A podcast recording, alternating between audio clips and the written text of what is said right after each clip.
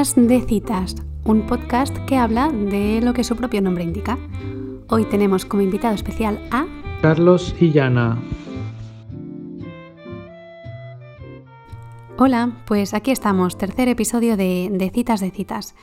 Hoy mm, quiero ir al grano porque tengo una reflexión que, me apetece mucho compartiros y muchas cosas que, vendrán después.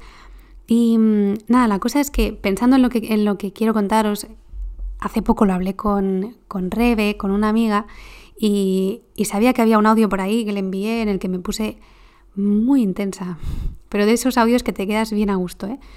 Y, digo, jo, pues en, lugar de repetirme en ese momento en el que me salió todo así, tan, tan, tan fluido, lo descargo y cuelo el audio en el podcast y ya está.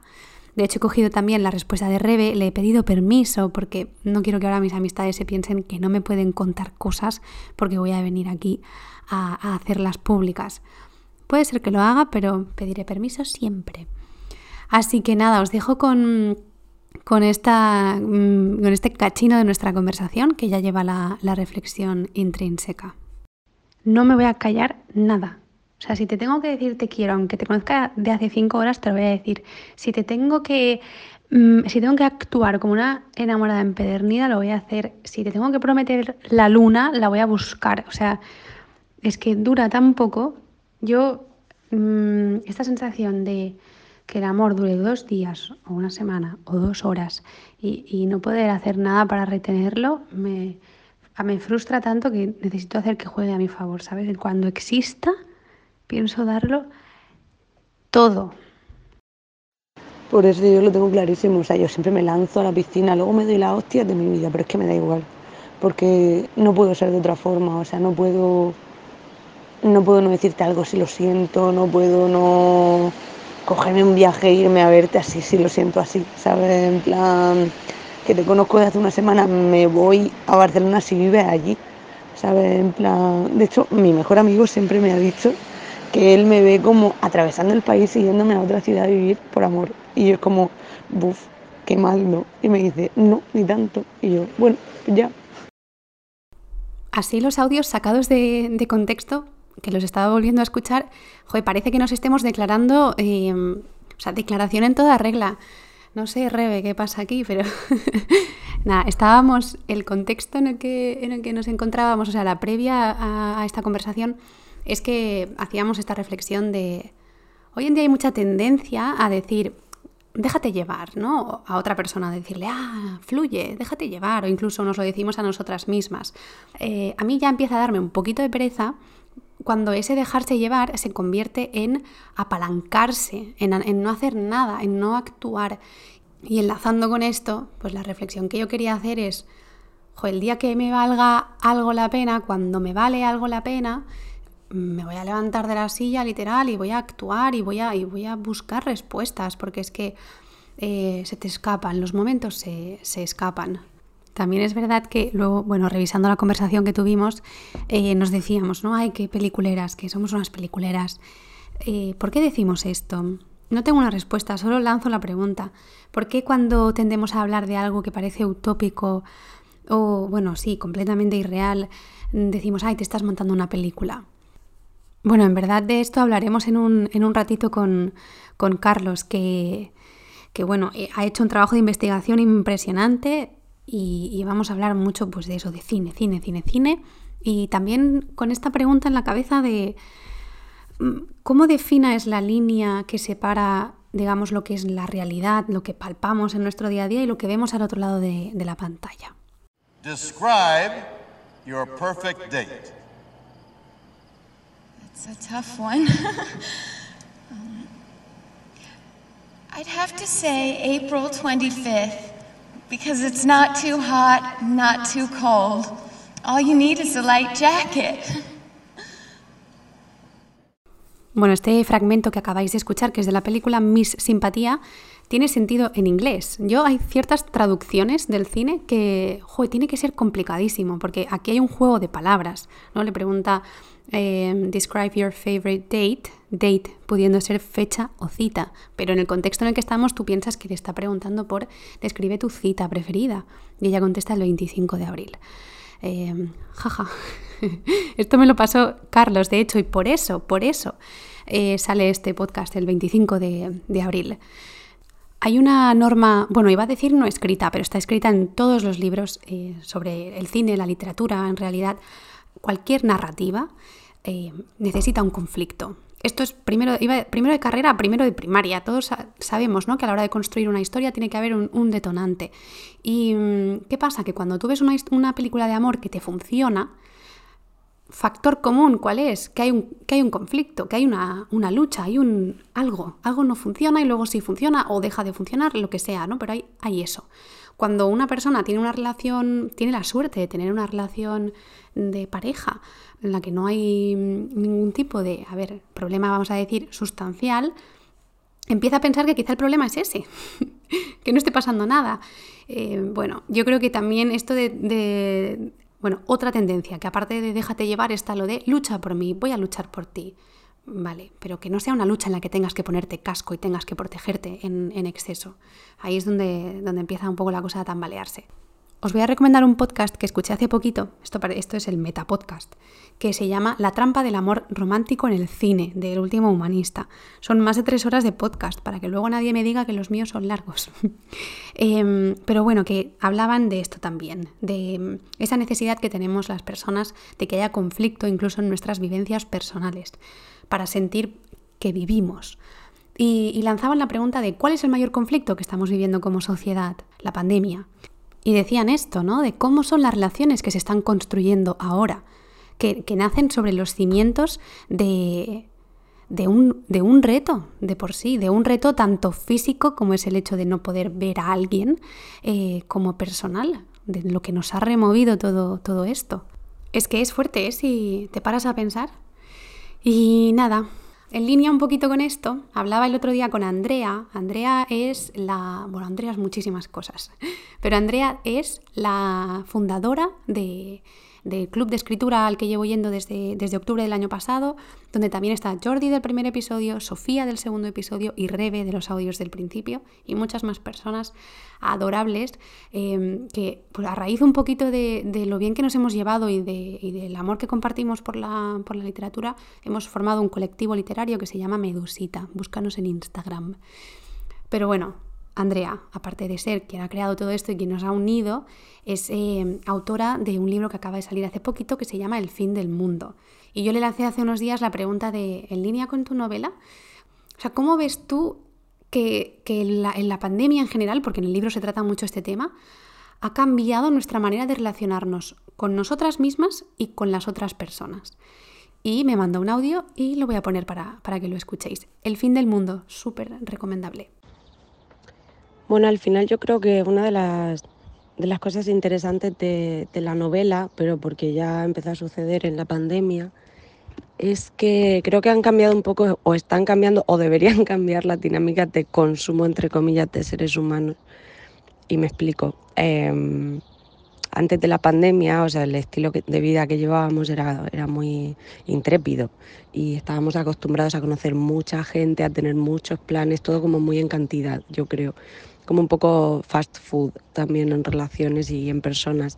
Y creo que tampoco dábamos mucha oportunidad a, la otra persona para, mostrarse ya en el primer momento eh, en el que intuíamos que había algo que podía no ir bien o que, o que nos iba a desagradar, pues eh, nos retirábamos de campo, ¿no? Como no tengo tiempo que perder, no tengo tiempo que perder. Entonces, bueno, yo creo que la pandemia si algo nos ha dado es tiempo también y otra dimensión de de las cosas y nos está entrenando a todos una paciencia infinita y la protagonista del fin del mundo, Aurora, tiene que, mm, digamos, revisitar un poco su, propia relación con su entorno. Eh, cómo se lleva con sus compañeros de piso, conoce a sus vecinos del edificio, a los vecinos del edificio de enfrente, a, los vagabundos incluso que hay merodeando por el barrio o viviendo allí em, pues ya muchísimo tiempo me parece que al final ella reconvierte toda su vida sin moverse, que yo creo que esto era el reto un poco de, en particular de la novela para mí como escritora, pero también de todos, de todos nosotros. Es suficiente con lo que tengo aquí y ahora, con lo que hay de inmediato y, si prescindimos de, la pantalla, con que, con que nos quedamos ¿no? aquí. Para mí lo de conocer a una persona es, yo creo que es de lo, que más miedo puede llegar a dar y, lo que más ilusión nos hace a la vez. Em, yo sí, sí que soy de la creencia de, que nos, nos proyectamos en el otro cuando conocemos a alguien o, incluso cuando ya tenemos una relación asentada, siempre hay algo de esa persona que nos llama la atención, eh, con lo que nos sentimos identificados o que nos gustaría para nosotros o que no nos gusta para nada y por eso nos alejamos. Pero siempre trabajamos, yo creo, con connotaciones eh, del otro en nosotros porque eso, porque producen un eco. Eh, esto en escritura yo lo veo mucho a la hora de establecer las relaciones entre personajes. Entonces tú cuando conoces a una persona de nuevas, para mí es, fascinante y también es un, es un misterio eh, terrorífico, porque qué parte de mí va, a potenciar la otra persona, qué parte de mí va a descubrir. Em, Cómo, cómo, de intenso va a ser este contacto de pronto. Va a ser una cosa superficial, vamos a compartir desde la risa, vamos a compartir desde el dolor, vamos a compartir desde dónde vamos a compartir. Eh, por eso digo que da miedo y es apasionante las dos cosas. No creo que... Mm, yo creo que, que, no podemos terminar de conocernos a nosotros mismos si no nos dejamos conocer por el otro, porque hay una parte que tiene que ser puesta en juego y, en sociedad para saber cómo reaccionamos y, también terminas de conocer cómo se comporta y cómo es la otra persona cuando lo ves en el día a día en, una gama muy amplia de situaciones. Y aunque dicen que nunca nos terminamos de conocer a nosotros mismos y por tanto al otro es imposible, creo que el tiempo sí que consigue eso, ¿no? Eh, como que nos da un campo de prueba más grande. Pero no sé, no sé si alguna vez se termina de... Em, de conectar del todo con la otra persona. Creo que, es casi imposible. Eh, sí que creo que hay, hay conexiones como un poco mágicas de por qué sé más o menos lo que está pensando el otro, cómo se siente. Creo que a mí por lo menos cuando me acontece una cosa así, una conexión tan fuerte con el otro, mm, la verdad que se me va un poco la olla en este caso hablo, por supuesto, de citas y relaciones amorosas y tal, y, me da igual, me da igual todo, yo sigo para adelante porque aunque me estén tratando mal o lo que sea, yo me empecino ahí en que, en que esa persona es para mí, que hemos conectado y no sé qué, y a veces soy un poco imbécil con este tema y no veo la realidad de los hechos. Estoy intentando madurar con esto y cambiar y dejar de ser tan idealista, pero a la vez me da pena, ¿no?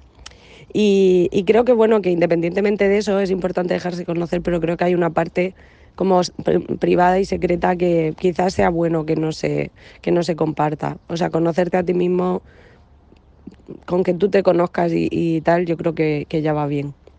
Si es posible, eh, conocerse y aceptarse por entero, yo con eso creo que me conformaría. Pero para eso es necesario el otro.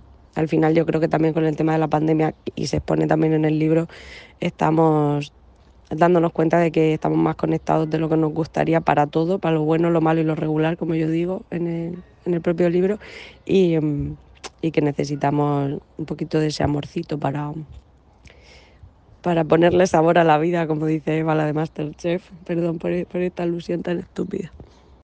Hablábamos hace poquito con Andrea también de bueno, a raíz de que ella ha escrito el prólogo de Amorgía, que Amorgía va a ser mi primer libro que sale este verano y que habla sobre, sobre desamores y, en realidad un poco la conclusión es que en el desamor también está el amor, em, pues con Andrea hacíamos esta reflexión de, pues igual realmente el amor nunca se acaba, ¿no? Porque tú acabas una relación con una persona, pero lo que has vivido con esa persona lo vas a proyectar en la siguiente y lo vas a arrastrar contigo en mayor o menor medida, pero está ahí. Entonces, en ese sentido, decir que el amor se acaba em, es una, es, eh, bueno, no tiene todo de verdad. Pero bueno, os voy a dejar ya con esta charla que hemos tenido con Carlos, que es del Club de Escritura. No, que es broma. A Carlos lo conozco de, em, desde los 16 años, de hace ya media vida prácticamente. Y, nada, vamos a hablar de, de, películas y citas. Tengo aquí una, una claqueta porque voy a hacer una fricada. Sonido graba, cámara graba y acción. Carlos, ¿qué tal? Bienvenido. Hola Marta, bienvenida. ¿Estás tardando? ¿Me oyes con retraso? No, no, no, no. Es que ah, no sabía si, no me esperaba que me preguntaras, no sabía si empezabas ya a grabar o no. Sí, estoy grabando, estoy es Que el retraso lo tengo yo, Vale, bueno, Carlos, antes de. Hola, antes de empezar, voy a hacer em, las presentaciones pertinentes. Vale. nos conocemos de hace prácticamente 15 años, estudiábamos juntos inglés. ¿ya? De hecho, luego seguimos... 15 años ya, sí, sí. Qué fuerte. De hecho, es muy fuerte. Seguimos caminos bastante parecidos porque tú estudiaste periodismo, yo estudié comunicación audiovisual en la misma, en la misma universidad, que en verdad estaba pensando nunca nos vimos en la universidad. No, nunca. O sea, yo no recuerdo verte por los pasillos. Nunca. Y siempre decíamos, que bien en la misma facultad, nos vamos a ver cada día. nos vimos un total de cero días.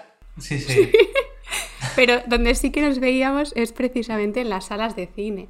O sea, yo de hecho creo, juraría que durante la adolescencia, yo no sé si tú me ponías los cuernos, pero yo solo iba al cine contigo. Yo, la mayoría de veces contigo. Y de hecho, todavía hay películas que veo, por ejemplo, no sé, Boyhood, que me acuerdo que la vimos hace poco, me acuerdo que la vimos en, el, en un cine y, me acuerdo siempre de ti, o sea, muchas pelis. Sí, sí. Te acuerdas de mí, pero no cuando ibas al cine con, con otra persona. Vale. Quiero que, que, nos cuentes, para poner un poquito en contexto a la gente que nos pueda estar escuchando, tú has montado, has montado un vídeo espectacular, o sea, yo flipé cuando lo vi y quiero que me cuentes todo el proceso, eh, en el que de alguna manera se muestra cronológicamente lo que es conocer a una persona, ¿no? El, proceso, pues desde que te enamoras, eh, posibles problemas eh, y demás. No sé cuántas películas salen ahí, has hecho un montaje al detalle brutal. O sea, quiero saber, uno, cuántas películas hay y dos, cuántos años has tardado en montar esto, porque es impresionante. Y que hagas promo de tu canal, por favor, para que la gente lo vea. Vale, bueno, primero, muchas gracias. No sé si es para tanto. Después, hay como unas... Al principio había unas 100 películas, pero luego cuando lo monté, había películas... No, no cogí todos los planos, porque yo no, no me esfuerzo a coger todas las películas porque sí. O sea, y yo lo que quería era sobre todo elegir citas, eh, o sea, momentos de, de, citas románticas en el cine. Quería seleccionar no cualquier momento de la película, sino justo el momento de la cita. Por ejemplo, en La La no puedo poner eh, el baile final, porque en ese baile final no es una cita per se. Claro. Mm, es un, un vídeo de unos 7 eh, minutos que es como una gran cita desde que dos personas se conocen, quedan, van al, van al, a comer, quedan para comer, quedan para cenar, luego pasean, van al cine, bailan, hacen otras actividades, luego algunas no salen bien, eh, luego hay el momento del beso, el momento de, muy típico de que llegan a la puerta y incómodo, ay, que te doy un beso en la mejilla o te doy un beso en la boca o qué hacemos. Todo eso se ve reflejado eh, y luego cuando se despiden. ¿Y cuántos años? Pues mira, eh, básicamente el montaje fueron dos días. Marta me pedí un día de fiesta para poder llegar a, a tenerlo para, para esta cita nuestra. Y, fueron, bueno, el fin de semana y el lunes. ¿Qué rango has abarcado? ¿Desde qué año hasta qué año? He intentado que fueran lo más diversas posibles. La primera es del año 31, que es eh, City Lights de Chad Chaplin. Y la última es del 2018, que es em, Con Amor Sam, creo que se llama. Ah, ¿Sabes cuál No la he visto. Con ah, Amor Sam. Sí, algo así. Vale. Con Amor Sam, creo que... me acabo de inventar el título. Eh, que alguien la escriba. no, perdón, eh, Love, Simon. Que es de ¿Love Simon? Sí, que es de un chico gay que está en el instituto. Es como una de las primeras pelis mainstream que, que han salido recientemente de temática LGTBI. Y, y bueno, también hay una, cita muy bonita y quería, quería ponerla porque me gustó. o sea que había ves que desde, desde el 31 al 2018. Genial. Y intentado que haya bastante variedad. Te diré que hay, más, hay décadas que han destacado más que otras. ¿eh? Por ejemplo, la década de los 90, eh, súper prolífica en cine de citas. Supongo que cada década también tiene sus modas y sus historias. Claro, es que hay que hacer la reflexión de cómo el cine no deja de ser un testamento de la realidad, o sea, un reflejo de la realidad. Tú si ves una película de los años 90, como decías ahora, o, pues igual te vas a, 1931 o no tan lejos, mm, principios de los 2000, tú lo que vas a ver reflejado es el, el amor tal y como se vivía en ese momento. ¿Te sentirás más en sintonía con, con eso, no? O Puede ser que también te salga a decir, ay, esta es una película muy mala o muy cursi, pero es que quizá es porque en los años 90 el amor no se vivía como lo vivimos ahora. Ahora que hay más tendencia en las películas de amor a hablar de que divorcios, eh, relaciones líquidas, bueno, esto lo iremos viendo un poquito, pero que esa misma evolución también es una evolución propia de, la realidad, ¿no? De cómo han, ido cambiando pues, el concepto de, pareja o, perspectivas de futuro. Yo tenía una... O sea, eso sí, luego, luego, lo hablamos con, algunas pelis en concreto. Sí, pero claro, ahora lo comentamos. Yo he notado muchos, muchos cambios, evidentemente, porque lo que dices, es fruto, toda, la película es fruto de, de su contexto y tampoco hay que demonizar una película de los años, no sé, 80 que sea machista, o sea, es fruto de, su época. De la realidad, claro. Y Hay, que, hay que verla así, bueno. Sí, mm, es necesario verlas para saber. Mm, hay que saber que eso es lo que, lo que también pasaba en, ese momento. Em, de hecho, también una cosa que, vas observando es que quizá eh, películas muy taquilleras de los 90, pues si te vas a, a Titanic, por ejemplo, te vas a un paseo para recordar. Esta no sé si estaba en tu vídeo, no creo haberla visto. No, no estaba y no la he visto, no la he visto, está bien. Pero sé que es muy famosa. Sí, es, es conocida, pero ¿qué, ¿qué, tienen en común, por ejemplo? A ver, muy diferentes, ¿eh? cinematográficamente hablando, Titanic a mí me parece una buena película. En cuanto a guion, pues más o menos las dos son igual de flojitas, pero las dos tienen un, conflicto. Por un lado hay un barco que se hunde, por otro lado hay alguien que se va a morir. En Titanic también hay alguien que se va a morir. Pero son, son em, catalizadores externos muy fuertes. Las películas de hoy en día tienden también mucho a que la catástrofe sea más interna, más de un conflicto personal, ¿no? No me quiero perder a mí misma en una relación de pareja. O sea, estamos entrando como en, una introspección brutal a través del cine también. Yo te quería preguntar, Carlos, es una pregunta. No entres en detalles personales si no quieres, ¿eh? pero ¿tú crees que tu vida, tu vida amorosa, tu vida personal, eh, daría para una película? De éxito no. no, no lo sé. Ah, bueno, a ver, yo salí del armario en, hace unos años y a lo mejor ese proceso muchas veces he pensado, ay, sería guay escribir como un pequeño relato, un pequeño guion de todo lo que, todo lo que viví. Pero tampoco viví nada extraordinario. Al final soy otro chico de veintitantos que, bueno, sale del armario con su entorno, no tuve problemas ninguno, entonces eso mm, no hay componente dramático que a veces claro. tiene, tiene su jugo en, en el cine. Eh, y, conocí, empecé a conocer chicos y, todo fue bastante, tuve un año de, de salir con, pues eso, con chicos y tal, luego estuve, bueno, conocí a la pareja con la que estoy actualmente, que llevamos ya casi cuatro años y... y ¿Os vais a casar? Nos vamos a casar, sí. Me voy a emborrachar en vuestra boda. y la, la cosa fue bastante lineal, no tuve grandes momentos cinematográficos.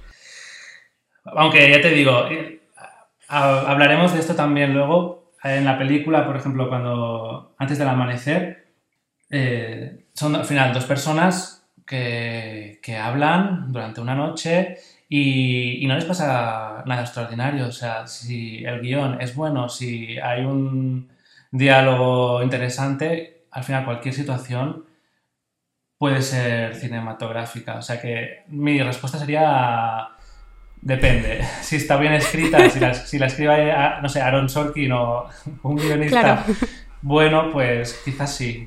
Si la escribo yo, no.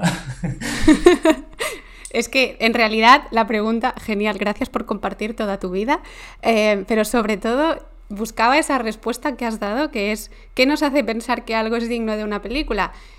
el drama, el conflicto, ese problema, ¿sabes? Tu, tu primera respuesta ha sido, si es todo muy lineal no da para película, aunque has hecho una reflexión muy buena al final de un buen guion al final es un buen guion. Tú coges Nebraska, que es que la tengo mm. ahora muy reciente porque la he vuelto a ver hace poquito, es una película lenta, las típicas películas en las que parece que no pasa nada pero están pasando muchas cosas, a mí eso me encanta.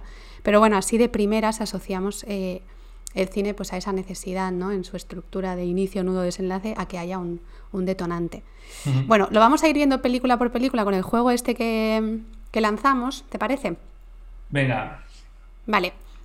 Explico un poquito la, la dinámica. Tú y yo preparamos 10 preguntas de argumentos muy simplificados de películas eh, relativamente conocidas y expusimos estas preguntas a, a través de mi Instagram a, a, pues a la gente que quiso contestar eh, para ver si, vivir, si vivirían o no esa situación en su, en su vida real, ¿no? Queremos ver cuánto, pues cuánto de realismo tiene, tiene el cine y cuánto de, de idealizar una situación ahí. Yo no voté y yo no la- sé las respuestas. Tú no votaste bien, porque no sabes, que te lo pedí. Quiero, mm, Sí. Carlos no participó porque le dije, por favor, déjate sorprender por mis respuestas cuando, cuando hablemos. Te- lo que voy a hacer es, te lanzo la pregunta, me contestas lo que tú harías, ¿vale? Y luego vemos si, es- si coincide con lo que ha votado la mayoría.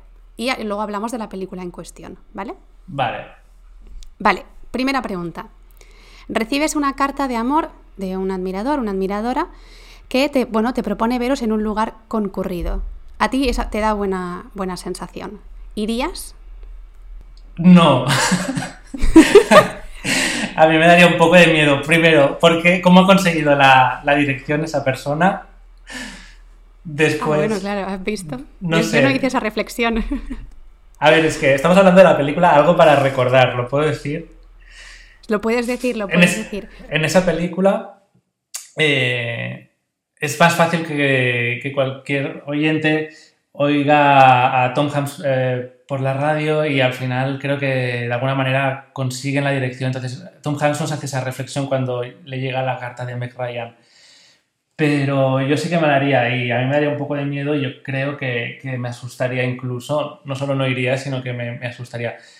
A ver, pero dejándose llevar un poco y si me dan muy buenas sensaciones, a lo mejor por curiosidad sí que iría a ver quién es y si me sigue dando buenas sensaciones, a lo mejor sí que me, me presento y ya, por curiosidad también le digo, pero ¿cómo has conseguido, sabes, mi, mi dirección y tal? Por curiosidad, ¿eh? No, no por otra Entonces, cosa. ¿la respuesta cuál es? No lo sé. 73% han dicho que sí que irían. Yo creo que también es porque eh, si ya pones el contexto de un lugar concurrido, te sientes, te sientes más, más a salvo. Yo, por ejemplo, sabes que en Amorgía, en este libro que saldrá, bueno, que saco ahora en verano, eh, me estuve enviando cartas con muchísima gente. Yo di mi dirección postal a gente desconocida. Hubo un día que hice este clic de decir, tú eres consciente, ¿no? De lo que has hecho, ¿sabes? Digo, voy a bajar un poco la persiana porque es que... Claro. Pero, pero a mí cualquier persona me dice de conocernos en un lugar concurrido y yo iría con esa tranquilidad de eh, no me puede pasar nada. Y más si me ha dado buenas, buenas vibraciones.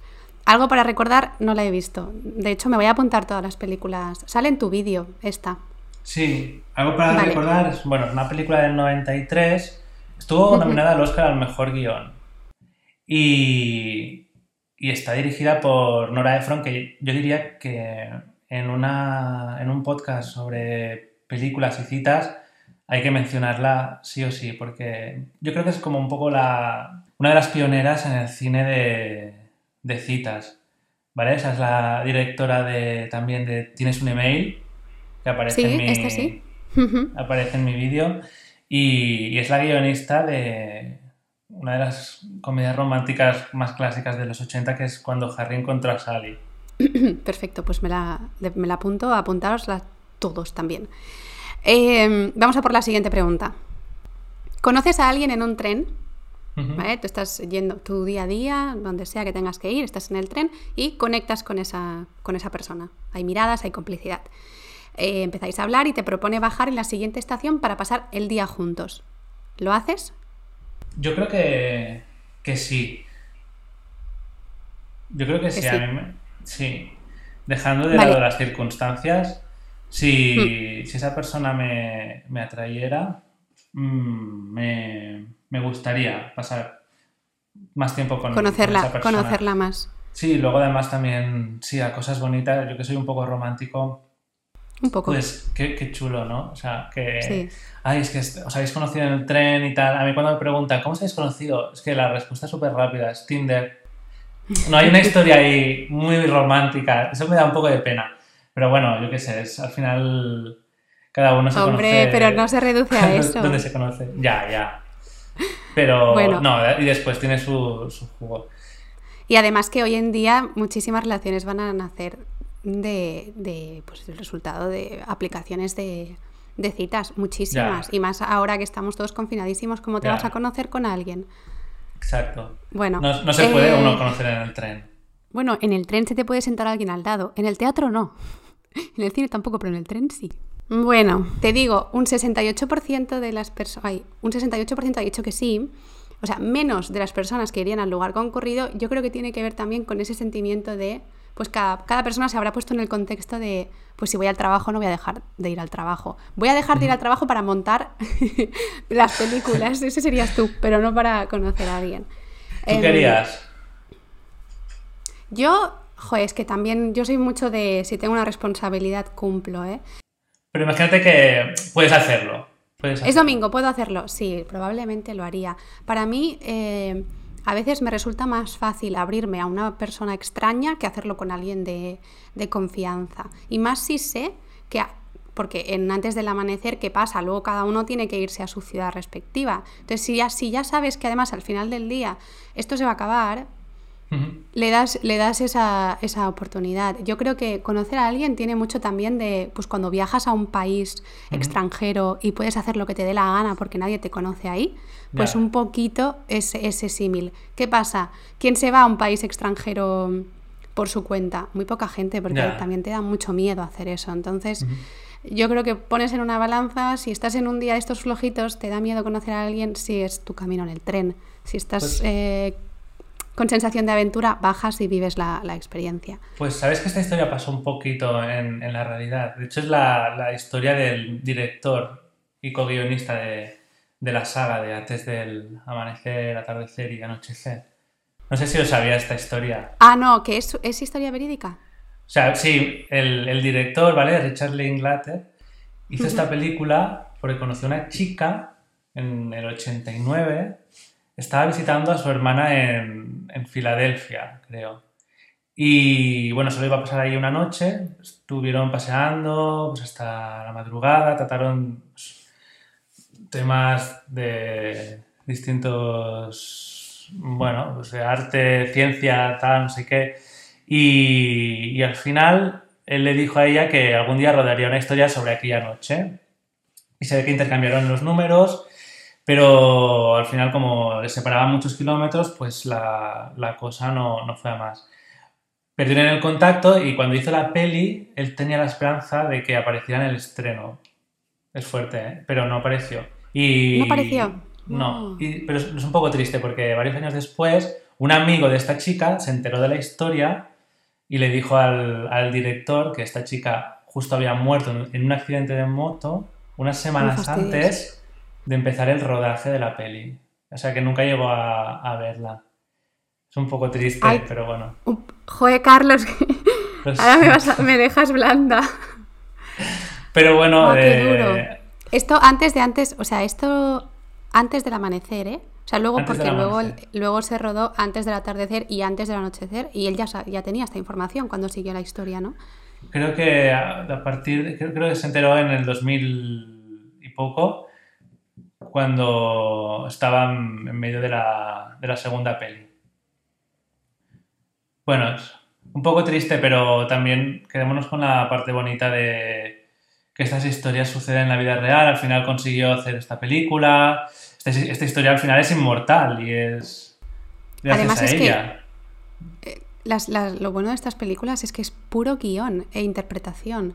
O sea, es eh, cómo, cómo consigues llevar una película a, de- a, a lo más alto, porque además son películas que han sido muy taquilleras, bueno, sobre todo la primera, porque tuvo más impacto, eh, en la que durante prácticamente dos horas lo único que pasa, dicho, o sea, entre comillas, ¿eh? porque es peliculón, es que hay dos personajes hablando. Exacto. Es que ese es el gran mérito. y- y ahora y, y vuelven a pasar por la misma calle y tal, pero es que tú cuando tienes una cita es así.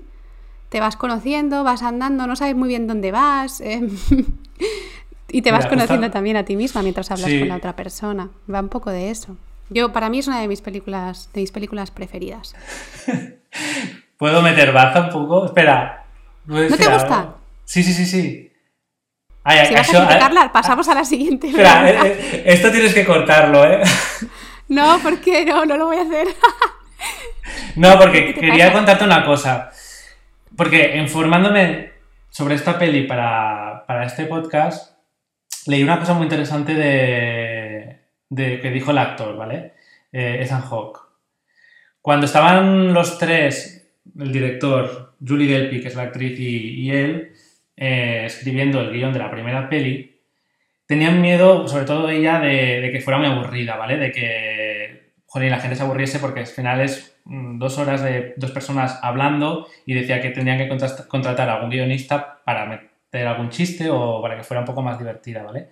Y el director se negó y dijo que no se había aburrido en ningún momento con ellos haciendo, haciendo este guion, ¿vale? Y la reflexión que hacía Sanjo es muy bonita, es, te la puedo leer, es la siguiente. Sí, Eres es- claro. Dice, eres especial desde el momento en el que naces. En su esencia, la película está diciendo que el que las personas se vean los unos a los otros, eso ya tiene mucho poder. A veces salgo de ver Harry Potter o Avatar y me siento triste porque no tengo superpoderes o magia.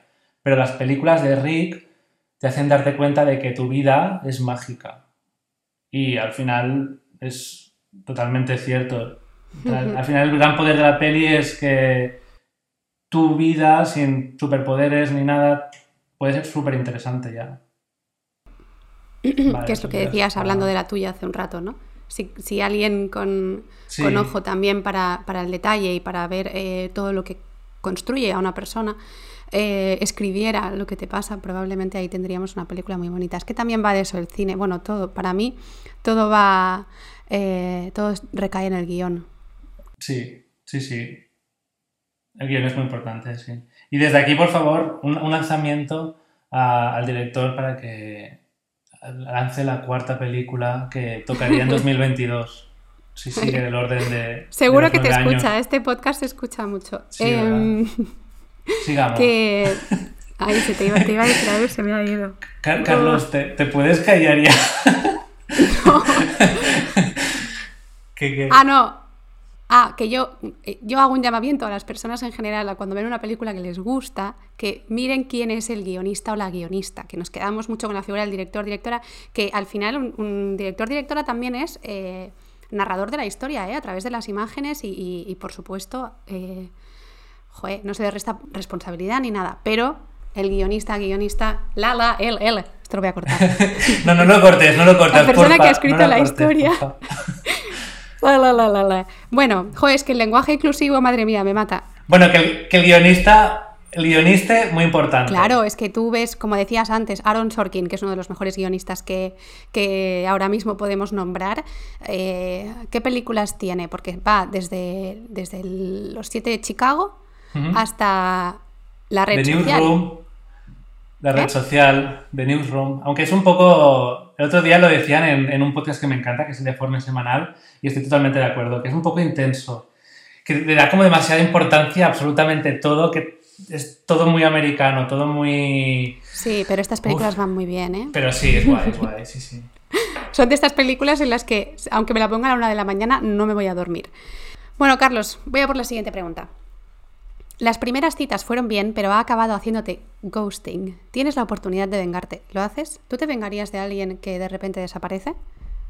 No, porque mm, aunque es una faena que te hagan ghosting así porque sí, cuando te había demostrado todo lo contrario, pues yo qué sé, al final la, la vida cada uno pone a cada uno en su lugar. Si tenía sus razones, pues tenía sus razones. Si es una persona que le hace esto a todo el mundo, pues oye, ya la vida le, le castigará a su manera. O sea, si es que. Seguramente. No, no- no tienes, si tienes problemas con- en conectar con las personas, pues tendrás problemas conectando con las personas. También, de- también depende de- del tipo de, de venganza. A ver, aquí hay eh, un 19% de las personas que votaron que ha dicho que sí. Es un porcentaje muy bajito, pero bueno, es un 19%.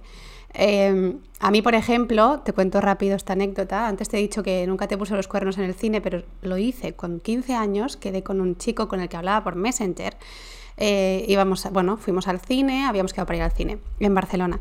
Y, y nada, no recuerdo qué película, qué película era, pero bueno, compramos las entradas, estábamos eh, en la cola de las palomitas, me dijo que tenía que llamar a su madre Hmm. y no volvió, ¿vale? Eso, Ah. Es que eso ni siquiera es ghosting, ¿vale? Eso es humillación, ¿vale? Yo me- entonces, yo estuve pensando en cómo vengarme durante mucho tiempo y mis amigas lo saben, de, bueno, pues ah, vamos a crear un perfil falso y vamos a hacerle lo mismo. Bueno, eh, nunca lo hice porque al final pues se te pasa, todo se pasa. Pero te digo una cosa, si la vida se lo ha devuelto como tú dices, yo quiero saberlo. o sea, quiero saberlo. Es, lo, es lo único. Pero bueno. Es- esto está fatal. A ver, pero también 15 años. Pues la persona habrá madurado ya y habrá dicho esto que hice. Seguro que, seguro que le va muy bien, está casado. Bueno, Eh, ¿qué película tenemos aquí? En Venganza. Aquí tenemos dos pelis. Dos pelis que se pueden relacionar o no. Que son Atracción Fatal del 87 y Stockholm del 2013.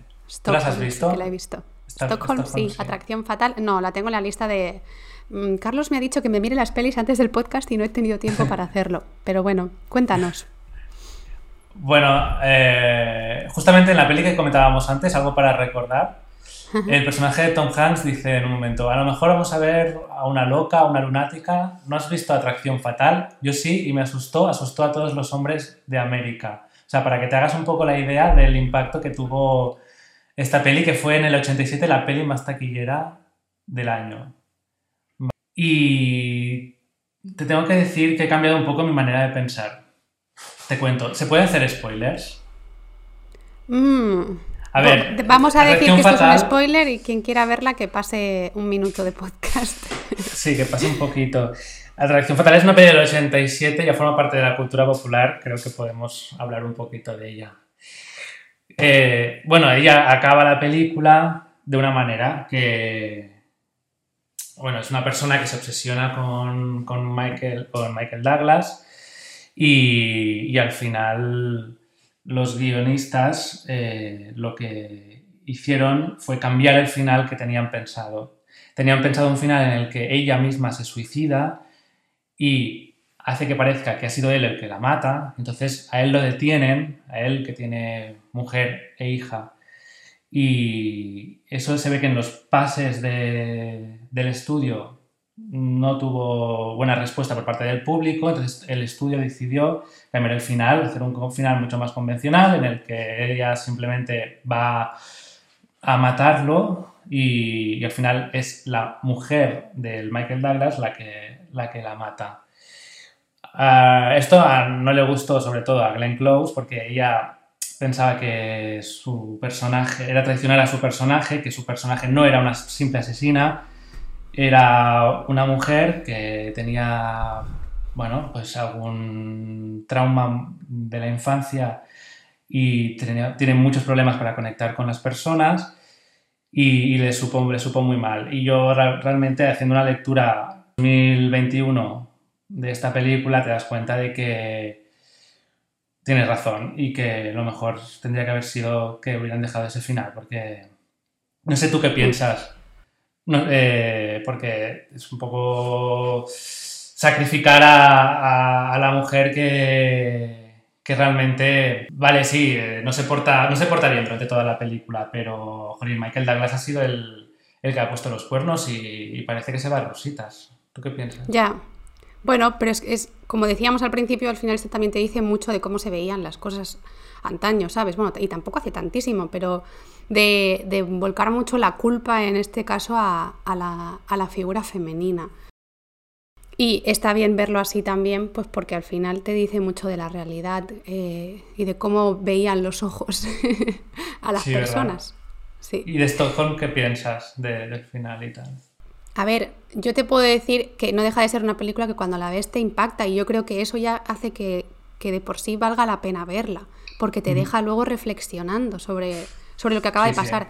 ¿No es una situación cotidiana que tú te vayas a encontrar en tu día a día? Probablemente no.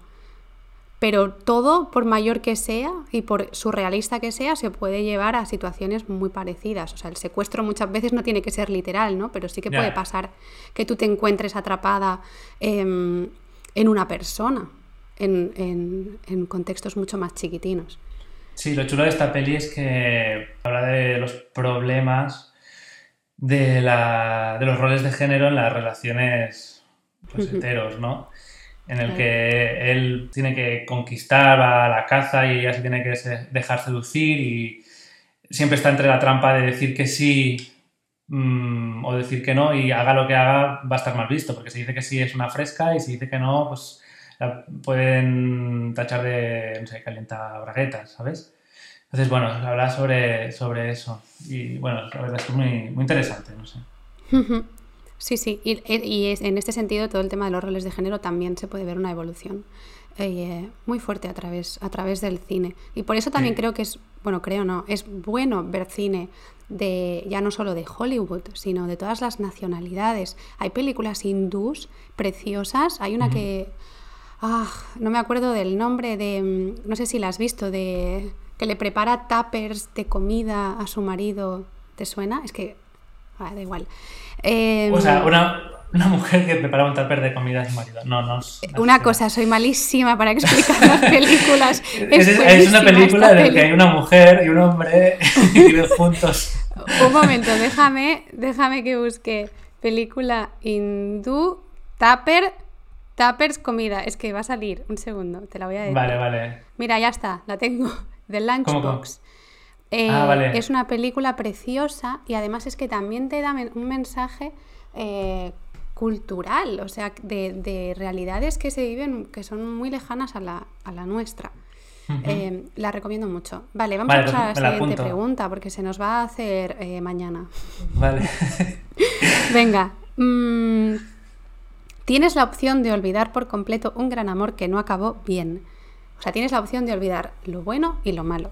¿Tú lo harías? No. Esta la tengo súper clara. Yo tampoco. lo, he estado pensando estos días y, lo tengo súper claro. No. Y ahora hmm. te diré por qué. Vale. 31% de las personas ha dicho que sí. ¿Vale? Es un porcentaje bajito. También cada cual juega con sus experiencias. Em, bueno, yo también, ahora me das tus motivos, yo también soy partidaria de que olvidar eh, algo que has vivido no, no, no, tiene ningún sentido en cuanto a que tú no dejas de ser una persona que, construida por sus experiencias. Entonces es como cortarte la mano. Eh, bueno, aquí estamos hablando de Eternal Sunshine. Eternal Sunshine of the Spotless Mind. Precioso título. Olvídate de mí en castellano. No Horrible título. Horrible título. Pero bueno, eh, y además es que tú ves Olvídate de mí y ves a Jim Carrey y vas a pensar que la película es una comedia y tiene mucho, tiene puntos de, de humor, pero es un drama. Y además no solo eso, es un peliculón. Para mí es una de las mejores películas de amor y de desamor que existen en la faz de la Tierra. O sea, así lo digo. ganó, em, ganó, el Oscar al mejor guion. Es que no me extraña. O sea, al final, para la gente que no la ha visto, como tengo muchas ganas de recomendarla, voy a hacer mejor sinopsis que la del Tupper. Va un poco, o sea, va sobre cuando tú intentas olvidar a una persona, si tuvieras ese superpoder de poder olvidar a alguien, haces un proceso inverso, ¿no? De, de, la actualidad hasta el día en que os conocisteis y así se van borrando tus memorias. ¿Qué pasa? Que cuando llegas al día en que os conocisteis, ahí está todo lo bonito, entonces ahí te das cuenta de los, del amor y de, o sea, de todo lo, que hubo en su momento, ¿no? Y ya de repente no quieres olvidar. Em, bueno, cuenta, Carlos, ¿por qué? ¿Por qué tú no borrarías? por lo que has dicho, o sea, es que somos lo que hemos vivido y es que eso no lo podemos cambiar, ya sea hmm. malo o, bueno. Y, leyendo también sobre esta peli, llegué a un blog de psicología, ¿vale? Que se llama Zimut. Y ellos también votarían que no a esta pregunta. Y te voy a leer lo que, lo que decían, súper interesante. Dice, lo normal es pasar por las distintas fases de un duelo asociado a la ruptura e ir integrando los recuerdos. Olvidar no es un acto consciente. Cuando nos esforzamos por olvidar algo, se produce un efecto paradójico en el cerebro, que hace que lo recordemos con más intensidad, devolviéndonos esos recuerdos con más frecuencia. Y dice, aceptar nuestros recuerdos, incluso los más dolorosos, nos permite ser quienes somos y nos ayuda a apoyarnos en nuestras experiencias para crecer y alcanzar nuestras metas. O sea, está claro, ¿no? Sí. Y, de hecho también de las experiencias negativas que vivimos, aunque sea eh, muy, muy típico de decir de todo se aprende, se aprende de verdad, a no, a no quizás repetir el mismo patrón, em, bueno, a hacer las cosas de una manera, de una manera diferente. Si no, pues, pues ya sabemos lo que pasa en la película, pues mirarla. ¿Sabes que este futuro distópico no es tan lejano. Leí una noticia en enero de este año que, que decía que, que, la optogenética ya permite crear y borrar recuerdos en ratones. ¿Qué opinas? Lo de los ratones, mal. Y luego dudo mucho que haya algo que yo, yo quiera ver. borrar. O sea, como mucho borraría la, la, los recuerdos de otras personas ante una situación en la que yo hago el ridículo. ¿no? Voy bajando las escaleras en el trabajo y me ya. caigo. Por favor, borrarle la memoria. A Oye, también te tengo que decir que un trauma súper fuerte, a lo mejor sí que sería bueno eliminarlo, ¿no? Quiero decir, un trauma de la infancia muy, muy grave, eso quizás sí que sería interesante que, que se borrara, ¿no? Ahí sí que no, no se cumple lo de somos lo que hemos vivido. Todo, tam todo también al final eh, depende un poco de cómo tú lo hayas digerido y en mm. qué posición estés en el presente. Si estás en una posición de fortaleza, mm -hmm. has ido a terapia eh, y puedes y puedes hacer que eso de alguna manera juegue a tu favor, puedes aconsejar a otras personas. También de las experiencias negativas yo lo pienso, puedes ayudar muchísimo yeah. a otra persona que veas que, que está cerca, ¿no? De poder padecer Yeah. lo mismo, sufrir lo mismo. Eh, claro, si nos vamos a un extremo en el que se te está yendo la vida a la mierda, pues Ya. borra. claro que sí. Bueno, siguiente pregunta. Eh, empezáis a sentir complicidad con tu mejor amigo o amiga y te propone conoceros mejor en una cita. ¿Cruzarías esa línea? Te voy a decir la película. Aquí estamos eh, ante Harry Potter. Eh, ¿En qué momento hay una cita entre Herm Hermione y, y Harry Potter? Entre, entre Hermione y Harry hay un acercamiento. Claro, cita como tal, pues bueno, no sé, ¿sabes? Sería como en, ahí en el bosque, entre, entre centauros y, y más criaturas mitológicas. Pero mm, sí que hay ese momento entre, además, casi todo el mundo con quien yo he hablado de, de, Harry Potter quería que Harry y Hermione acabaran juntos, pero no pasa. Y te voy a decir, bueno, ahora hablamos de los porcentajes. Sí que he leído que eh, Rowling hacía una, en una entrevista, decía, eh, Harry y Hermione no acabaron juntos no por un tema literario, sino por una cuestión mía personal. Yo decidí, yo antes ya de, de, saber cómo acabaría todo esto, decidí que ellos dos no iban a acabar juntos. Entonces respeté esa corazonada y eh, pues lo que pasa al final no es que Hermione y Ron mm. es la pareja que de repente ves que, que tiene feeling, mm. pero ella, de, ella decía, también soy consciente de que Harry Potter saga, la, la, película número 13, si Hermione y Ron mm. construyen una vida juntos, van a necesitar terapia de pareja. Esto lo decía ella. ¿Ah, sí? de, Ron nunca podría hacer feliz a, a Hermione. Eh, Pasó bueno, entonces, eso que, en que este... dices, ¿eh? leyendo los libros. ¿Eh? Nunca esperaba que, que, Harry acabase con, con Hermione. Era, ella, ella lo veía como demasiado, demasiado, típico. casi como regalarle, sí, típico, regalarle a, a la gente algo que es evidente, ¿no? Ya, Estas ya. dos personas van a acabar juntas. Sin embargo, tú notas ese, esa admiración que, que, tienen en uno por el otro, al otro lado de la pantalla, y eso es muy fuerte conseguirlo, sí. aunque no estén juntos. Pero tienen, tienen mucha bueno, más química eh, Ron y, y Hermione. No sé si te estás de acuerdo. No, no, yo no. Harry, Harry y Hermione es que como que no me pegan por, por maneras de ser, no sé. Bueno, dime, dime. Pero Harry y Ron, ojo, ¿eh? sí. eh... Oye, Harry y Ron sería, me encantaría, me encantaría que hubieran es que acabado juntos. Sería ideal. Sí. Una cosa, ¿tú cruzarías una línea? Mm, bueno, puede ser, puede ser. Al, al, final te puedes acabar enamorando de, de, de un amigo, ¿no? ¿Por qué no? Sí, sí. Mm. Siento, siento que hay más. Lo único que, claro, luego hay un punto ahí de no retorno es difícil, Exacto. ¿no? Si, si cruzas esa línea, volver a lo de antes es imposible, de hecho. Ya todo cambia. Sí, sí. Pero si estás, lo que es muy claro, pues sí, adelante, yo creo que sí. De hecho, un 76% de las personas han dicho que sí. Eh, a mí me ha sorprendido. Me ha, o sea, me ha sorprendido. Yo esperaba muchos más. No, no es. Porque, ¿cómo se dice? ¿No es? Nos, noses. Mm, no, no, Esperaba nos. más. Esperaba más. No. Eh, por aquello de. Ostras, es que realmente pones mucho en riesgo la posibilidad de, de perder esa amistad. Pero si, si, lo ves claro, y, y, puede ser muy común, ¿no? Mm. El decir, pues el amor al final estaba mucho más cerca de lo que te esperabas. Mm. Esto, esto también eh, puede pasar de, joder, es que la amistad, mira, leí una, leí, leí esta reflexión hace poco que me la he apropiado, que dice, el amor correspondido sí que existe y está en la amistad. Y es verdad, O sea, la amistad es el amor más puro que tenemos, el amor que está menos sujeto a expectativas. Eh, donde personas completamente diferentes a ti pueden encajar contigo y no estás continuamente analizando si este prototipo me va a hacer bien o, o sea, este prototipo de persona me va a hacer bien o mal en el futuro. Y eso es algo que esa responsabilidad se la damos a la pareja y es un rollo. Es, da mucha, mucha Es pereza que ser así. al, al final lo único que diferencia entre la amistad y, y el amor romántico, eh, bueno, ahora no sé, quizá me estoy pasando, pero eh, es cuando ya notas atracción sexual, ¿no? Pero eso tampoco tiene por qué ser amor romántico, ¿sabes? Que a lo mejor mm, es que creemos que nos atrae físicamente esa persona y, y ya, buah, es que quiero, quiero salir con esta persona. A lo mejor no quieres salir con esa persona, a lo mejor simplemente quieres tener lo que tienes ahora y acostarte con esa persona. No sé, Claro. es que hay que también analizar un poco lo que nos pasa, ¿no? Sí, sí que es verdad que si te tienes que poner a teorizar la, la línea que separa la amistad, digamos, de una relación de pareja, eh, está también en ese deseo físico. Porque más allá de eso, yo construiría un futuro con una amiga. Yo sería madre soltera y me iría con una amiga a vivir donde sea y criamos juntas a nuestros hijos en el contexto de la amistad. ¿Por qué no?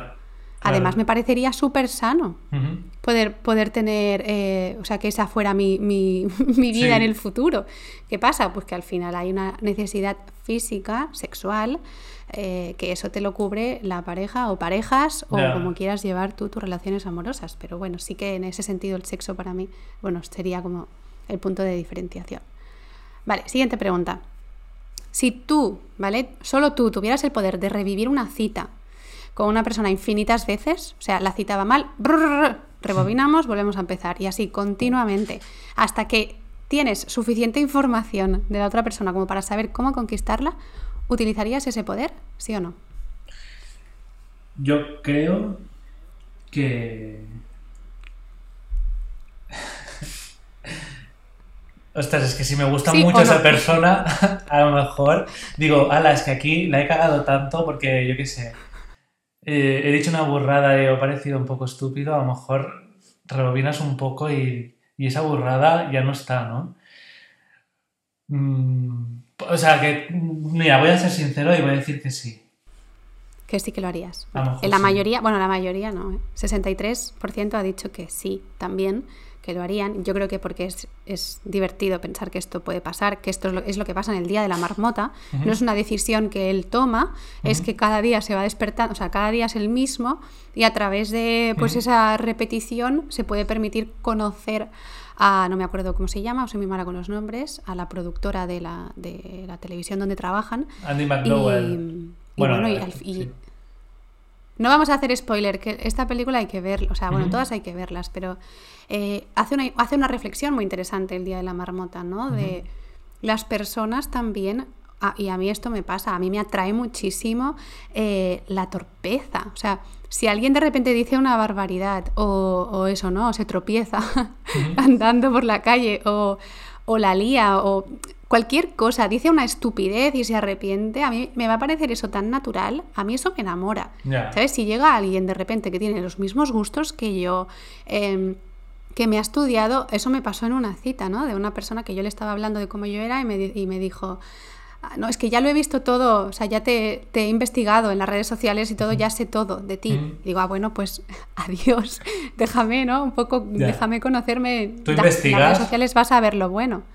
Sí, investi- yo no, yo todo lo contrario, a mí no me gusta nada. O sea, yo de hecho, eh, mm, si, si, me- si alguien que a mí me atrae no tiene Instagram, no tiene redes sociales, me va a gustar más, porque entonces me puedo permitir hacerme yo a la idea de esa persona y no me voy a contaminar de, de una actitud que es narcisista mm, por naturaleza, porque eso tienen las redes sociales. Eso es verdad. Entonces prefiero no, prefiero no saber nada, prefiero llevarme yo mi propia, Eso es mis propias sensaciones. Yo tengo que confesar que sí que stalkeaba un poco, ¿eh? A, a los chicos con los que quería, iba a quedar. Tienes pinta, tienes pinta, Carlos. Buscaba redes sociales, buscaba a quién seguía, eh, los likes que daba. Al final. Ficha policial.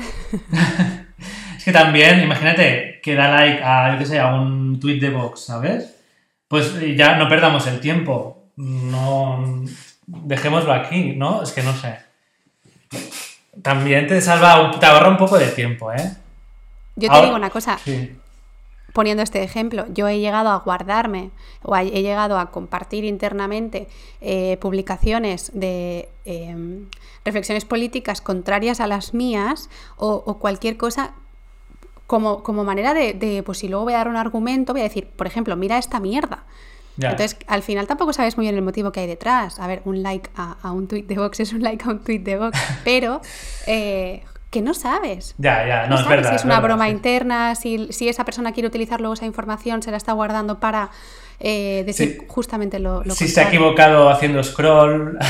Si se ha equivocado, si le han hackeado la cuenta, si era una amiga vacilándole. Es que no sabes nada. A mí me hace mucha gracia un, trozo de la pelis eh, cuando tienen estas citas que se van repitiendo. Y por ejemplo bueno, has dicho no spoiler, pero no, no es spoiler.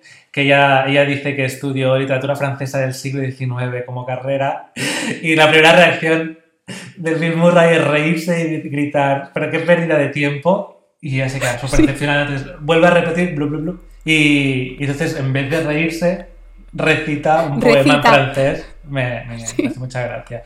Solo déjame, déjame contar una, una cosita que, que, que, leí sobre, sobre esta peli. Eh, en, The Independent, ¿vale? Un periodista que se llama Christopher Hutton dice: Mi parte favorita es cuando después de haber seducido a Rita, intenta hacerlo de nuevo en piloto automático todos los días. Estas escenas me recuerdan la convivencia forzada y los anécdotas resurgitados de una cita número 58 de Tinder. Es que leí esto y me, me hizo. me sentí muy identificado porque también recuerdo mi época de citas en Tinder que al final ya era un poco, ya era marmota todos los días. Y al final la persona no es la misma, pero tú sí que eres el mismo y te sientes mm, diciendo las mismas cosas eh, un día tras otro. Y eso también, bueno, también está, es interesante verlo desde este punto de vista. Aunque tenemos ese superpoder, a veces nos pasa, ¿no? Ya. También es verdad que, eh, hay que hay que un poquito mm, estar abierta a la idea de que la otra persona pueda sorprenderte. Yo tuve una conversación con mi vecina cuando estábamos las dos a tope con, Tinder de decir, en algún momento nos va a salir la misma persona, seguro, porque es que vivimos pared con pared. O sea, quizá estás hablando con Mark y yo también estoy hablando con Mark. Y, le hice la broma esta de, bueno, si te enteras, no nos ha pasado, ¿eh? No, no, o sea, nunca hemos coincidido, pero si te enteras de, una información de alguien y dejas de hablar con esa persona, dámela y la utilizaré yo a favor, ¿no? Si su película preferida es Princesa por sorpresa, pues cuando yo luego esté ahí hablando con él, le voy a soltar, ay, madre mía, o sea, me encanta Princesa por sorpresa. Eh, pero ¿qué pasa? Que a lo mejor esa persona no habla lo mismo con ella que conmigo. O sea, un poquito también es eh, estar abierto pues, a esta idea de no vayas tan preparado. A lo mejor de repente esa persona quiere contarte algo completamente diferente de su vida porque tú le estás despertando otro tipo de, intereses. Así que hay que ir un poco también como vacía, ¿no? Receptiva. Vale, es un buen consejo. Y si os ha gustado Atrapado en el Tiempo, eh, ver eh, Palm Springs. Ya está. Vale, vale, Palm Aquí lo dejo. Perfecto. Voy a dejar una lista de todas estas películas que estamos comentando en la cajita de, de Spotify. Vale. Carlos, si tuvieras que quedarte con un amor longevo, o sea, con un amor sincero, bonito, o cumplir tu sueño, ¿vale? Hablamos de sueño en contexto laboral, eh, tú quieres ser una estrella de rock, por ejemplo, eh, siendo ambas situaciones incompatibles, ¿con qué te quedarías? ¿Con el amor o con el sueño? Rápido. con el amor. Con el amor, vale. un 60% ha elegido el sueño. ¿Ah, sí? Esta pregunta trajo mucha cola, mucha gente me... mucha gente, a lo mejor son siete personas, pero son muchas. Eh, me escribieron diciendo, buah, no lo sé, no lo sé, no lo sé, no lo sé. Y esas personas que me dijeron, no lo sé, han contestado el sueño. Porque si no lo sabes, ya. ese sueño. El sueño que se eh, supone que es eh, tu, sueño profesional. Es que también esa, esa, falsa dinámica, dicotomía nos la presenta La La Land, ¿no? Es la película, sí, La La Land. ¿Sabes que he querido ir de culto y estoy pensando en la palabra dicotomía? Creo que quería decir ese falso dilema. ese falso dilema. Bueno, sí, nos lo presenta La La Land. La La Land para mí tiene uno de los mejores finales de la historia del cine. Sí, ¿por qué? A mí no me gustó mucho, ¿eh? Te lo tengo que decir. Dime, dime. Pero no, te, gustó ¿por qué? Porque es un musical. No, no, no. A mí me encantan los musicales. Ah, Yo me refiero al, final, porque me da un poco de rabia.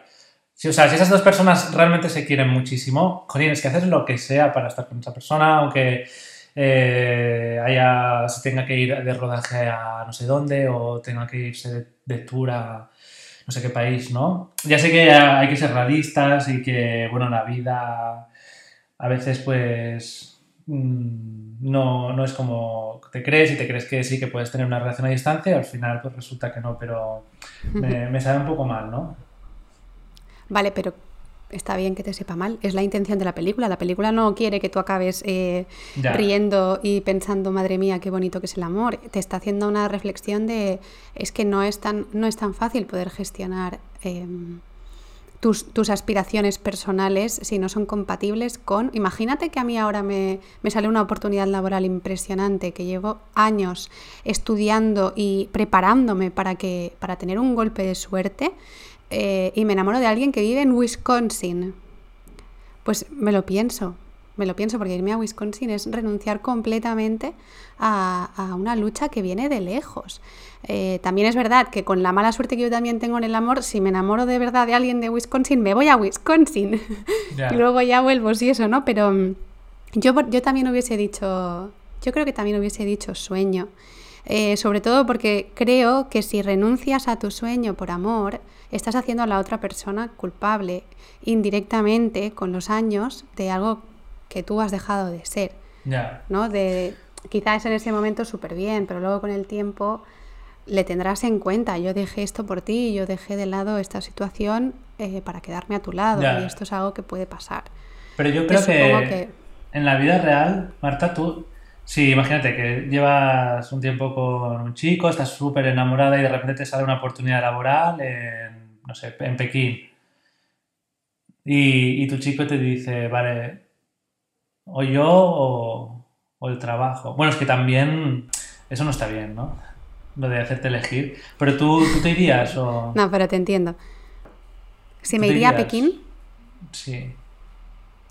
sí, me iría Si realmente Pekín, fuera una oportunidad que te, que persona te gusta mucho. Venga a Pekín. Que venga esa persona a Pekín. Porque me tengo que quedar. Esa, se- esa sería mi primera reflexión. O sea, las relaciones también, lógicamente, son de dos, o de tres o de cuatro, pero en una relación de dos, eh, a- a- alguien tiene que ceder. Entonces, pensar siempre que la responsabilidad es nuestra, que la decisión es nuestra, hay que dejar un poquito también en el plato de la otra persona que hacer. De todos modos, me tengo que encontrar en esa, en esa situación. Yo soy muy pro amor y en el sentido de que lo, si lo tengo, lo, lo quiero hacer para retenerlo y currármelo. Y, y también pienso que se pueden encontrar soluciones para que todo sea compatible. Pero en esta pregunta creo que no lo sé. En La La Land, por ejemplo, yo, a mí- yo me hubiese pasado lo mismo que les pasa a los personajes. Hay otra, hay otra cita del mismo director en otra película que es Whiplash. ¿La has, la has visto?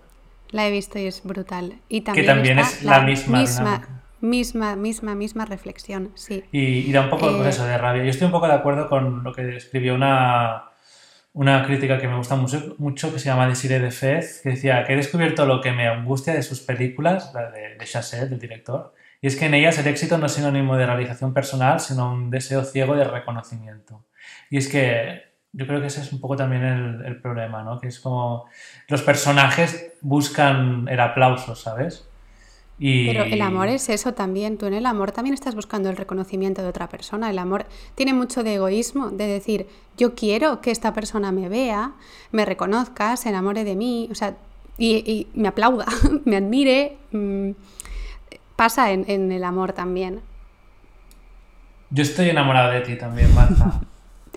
Te he dejado cao, te he dejado cao. Vale.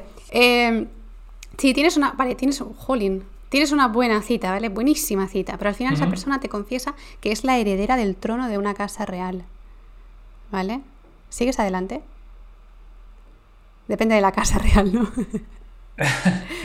Pues sí, ¿por qué no? Venga. Príncipe. Aquí la ma- rey. La mayoría de gente. Yo, republicano, ¿sabes?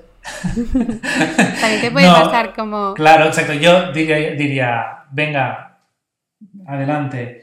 Y luego desmantelas el sistema desde dentro. No, es broma. Si al final la persona te gusta mucho lo que decimos, pues bueno, tampoco es un obstáculo tan insalvable, ¿no? Se te va a complicar mucho la vida, eso sí. Pero es una aventura que, que también te lo puedes plantear como, como eso, como una aventura. Eso es lo que le pasa a Claro. Grace Kelly, ¿no? Y a Leticia. y a- Claro. Em, también es verdad que si vas a una cita y no sabes que esa persona es heredera del trono de una casa real es porque no debe ser una casa real muy grande, si no Ya. la reconocerías, ¿no? O de, sea ya, que- de ¿no? Como en la película Princesa por sorpresa.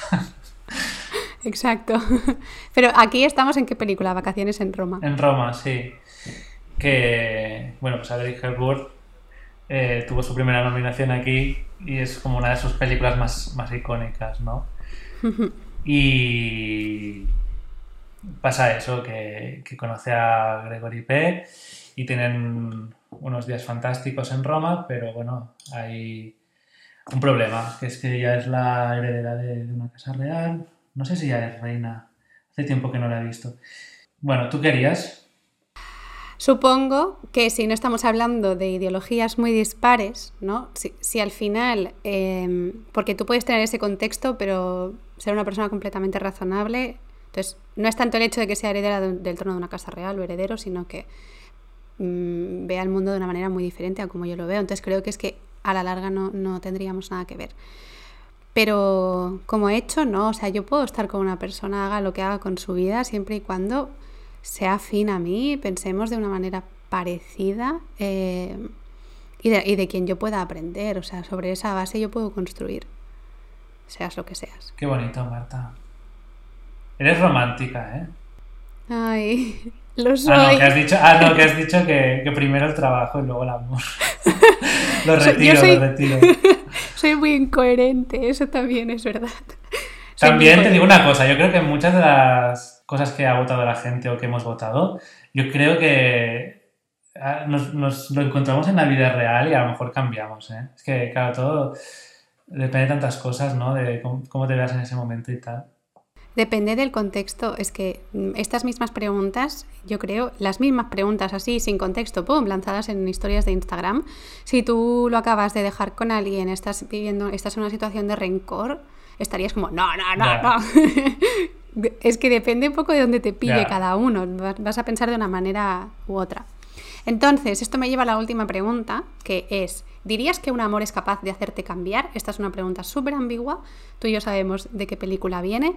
El bueno, yo creo que me voy a, voy a decir la respuesta por ti. ¿El amor es capaz de hacerte cambiar? Sí. ¿A que sí?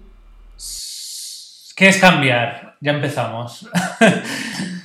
Las personas cambian, bla, bla, bla, bla, bla, bla. Bueno, va, me dejo de teorías filosóficas. Eh, sí, sí que te puede hacer cambiar un poco. Hombre.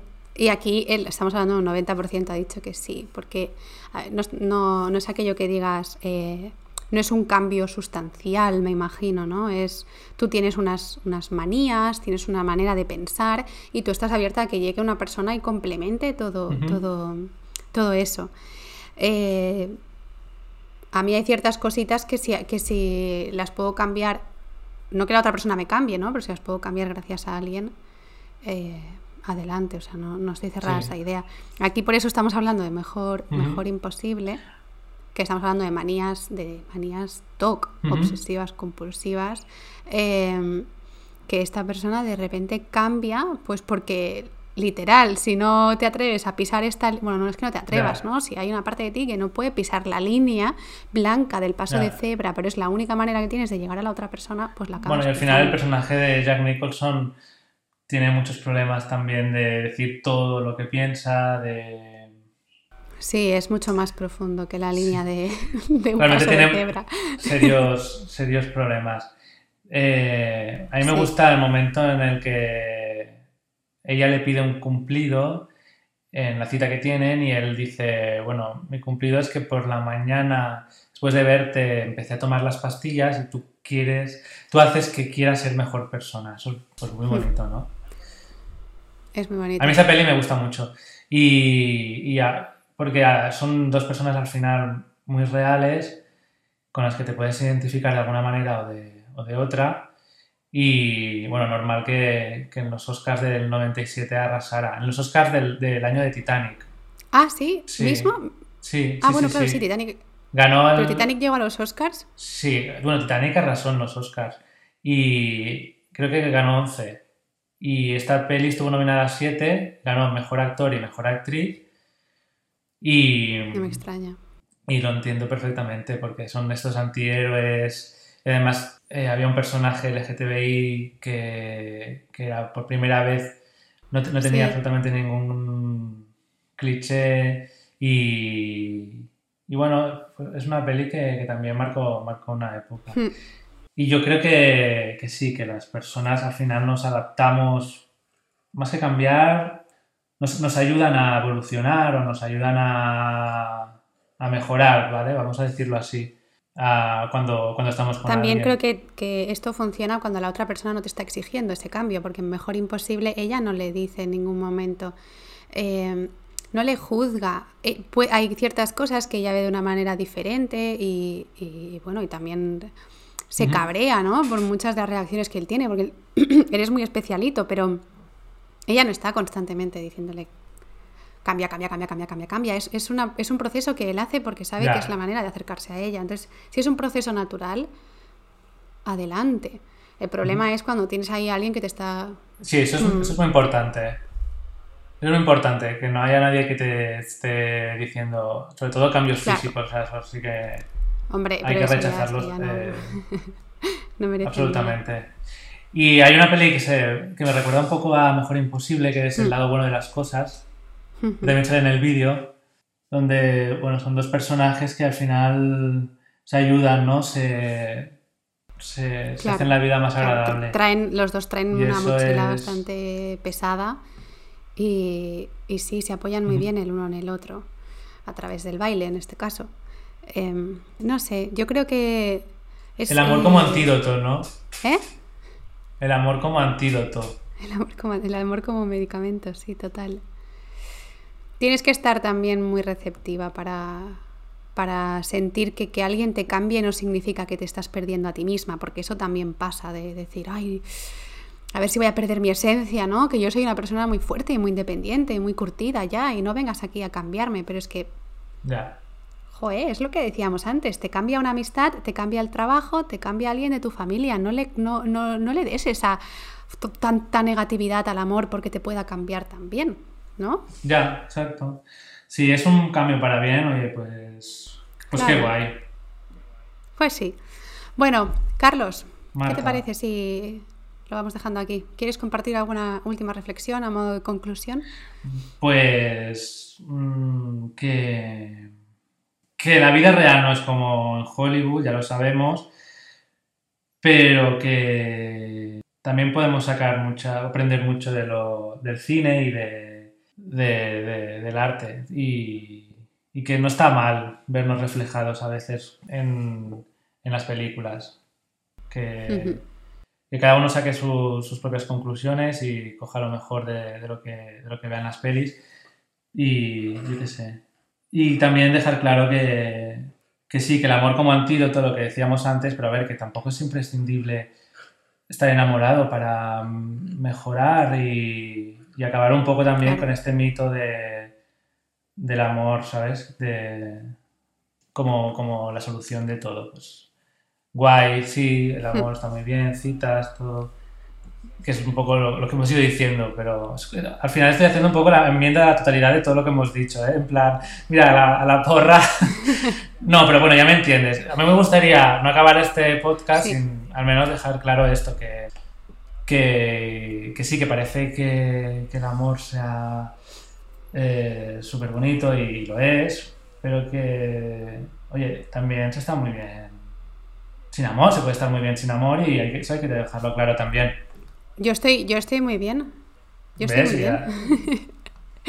Toma, toma un ejemplo. Yo sí que diría, eh, en relación con ver cine, ver películas de amor, o, ver, una, ver una cita en el cine y pensar, ostras, esto, esto a mí no me pasa, o independientemente de, la, de lo parecido que pueda ser a tu realidad, que, que escuches a tu cuerpo. Cuando ves una película de amor, a lo mejor es súper cursi, pero a ti te ha gustado. Pregúntate por qué me ha gustado, qué me dice esto, ¿no? O a lo mejor es una película muy taquillera y, por ejemplo, La La Land, y tú dices, pues a mí La La Land no me ha gustado. ¿Por qué? O sea, que te hagas esta pregunta, ¿por qué esto te está encajando? A lo mejor descubres que eres un, un romántico empedernido, o por qué esto no te está gustando. Y eso también un poquito creo que te puede ayudar a... a- Es lo bueno del cine, no te tiene que gustar todo. pero te puede ayudar a, a conocerte a ti, tu manera de, de ver la, la realidad. eh, pues tienes que decir que te gusta un paseo para recordar, que te gusta el diario de Noah, pues eso ya dice, dice algo de ti, que no te dé vergüenza. Eso es muy importante también, que no te dé nunca vergüenza de tus gustos. Claro, no tienes que ser una persona que solo pueda ver Exacto. cine de autor mm, mainstream y hay películas que te pueden gustar. Otra cosa es que las quieras recomendar o las lleves tatuadas en la espalda, pero te pueden gustar. Exacto.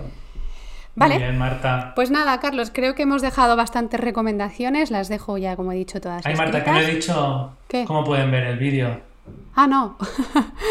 Qué bien, muy bien. Qué mala publi, qué mala publi que hago. Es que no, no se me da bien esto.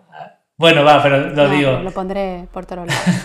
No, simplemente en YouTube eh, poner Carlos y Yana, Marcos, y os aparecerá mi, mi usuario y ahí estarán las- los tres montajes que he hecho, porque además de este de citas, hice uno sobre pelis de instituto que, que es muy guay y otro de pelis LGTBI. Y Yana se escribe Sí, es y latina y dos L's. Carlos y, y. Yana Tiene, tiene, tiene nombre la, Sí, la letra. Marcos, Ella. exacto. Vale. Ella, Em, ello, ella. Carlos, pro- próxima peli que vamos a ver, Pues yo tengo muchas ganas de ver a Promising Young Woman. A Promising Young Woman. Vale, No he podido verla porque como estamos confinados comarcalmente... ya. Bueno, pero eh, encontraremos un... No la, no la veáis sin no mí, ¿eh? verla. No, Como no, no, no. hicisteis con No. Deseando Amar. Ostras, qué fallo eso, ¿eh? Súper rencorosa. Me voy a vengar. Bueno, Carlos, que te vaya muy bien la vida y el amor. bueno, muchas gracias. Oye, que me ha gustado mucho Vale. estar en tu, en tu podcast. Me lo he pasado muy bien. Yo también, me encanta. Adeu. Bueno, antes de despedirme, me gustaría invitarte a hacer un ejercicio. No, bueno, lo tienes que hacer ahora, ¿eh? cuando tú quieras. Pero que yo lo hice involuntariamente y es curioso. Eh, a mí me ha pasado de. Volví a ver una película que vi cuando salió en, en su año, que fue en el 2013, que es La vida de Adele. En el 2013 yo tenía, pues que 7, 8 años menos, tenía 20 21 años, acababa de terminar la universidad. Cuando yo vi la vida de Adele en su momento, a mí me encantó. Es una película que no tiene un, un- bueno, no, el desenlace, digamos, que no es eh, purpurina, pero yo la recuerdo como una película de amor que a mí me dejó muy tierna. ¿Qué pasa? La volví a ver hace cuestión de meses y, y la, y vi una toxicidad en la relación de los personajes brutal. Y esto es algo que yo no hubiese, o sea, yo no percibí con 21 años. Creo que es interesante también cuando, cuando te das cuenta de esto, ves el, el crecimiento personal que tú has hecho con los años. El poner una película a juicio desde interpretaciones muy diferentes. Así que, bueno, nada, si lo haces y te apetece compartirme tus reflexiones, genial, a mí me, me encanta, me encanta escuchar.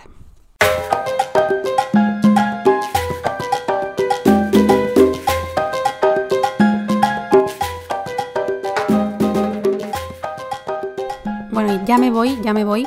Os he dejado en la cajita todas las películas de las que hemos hablado en este episodio, el podcast que os he recomendado al principio, que, que trata pues, de lo mismo que hemos hablado así haciendo pinceladas, pero son tres horas muy intensas y muy, muy, muy interesantes, analizando también pues, cómo se trabaja el amor en el cine y el, la- el enlace al canal de YouTube de Carlos para que podáis ver este vídeo, que de verdad es una pasada.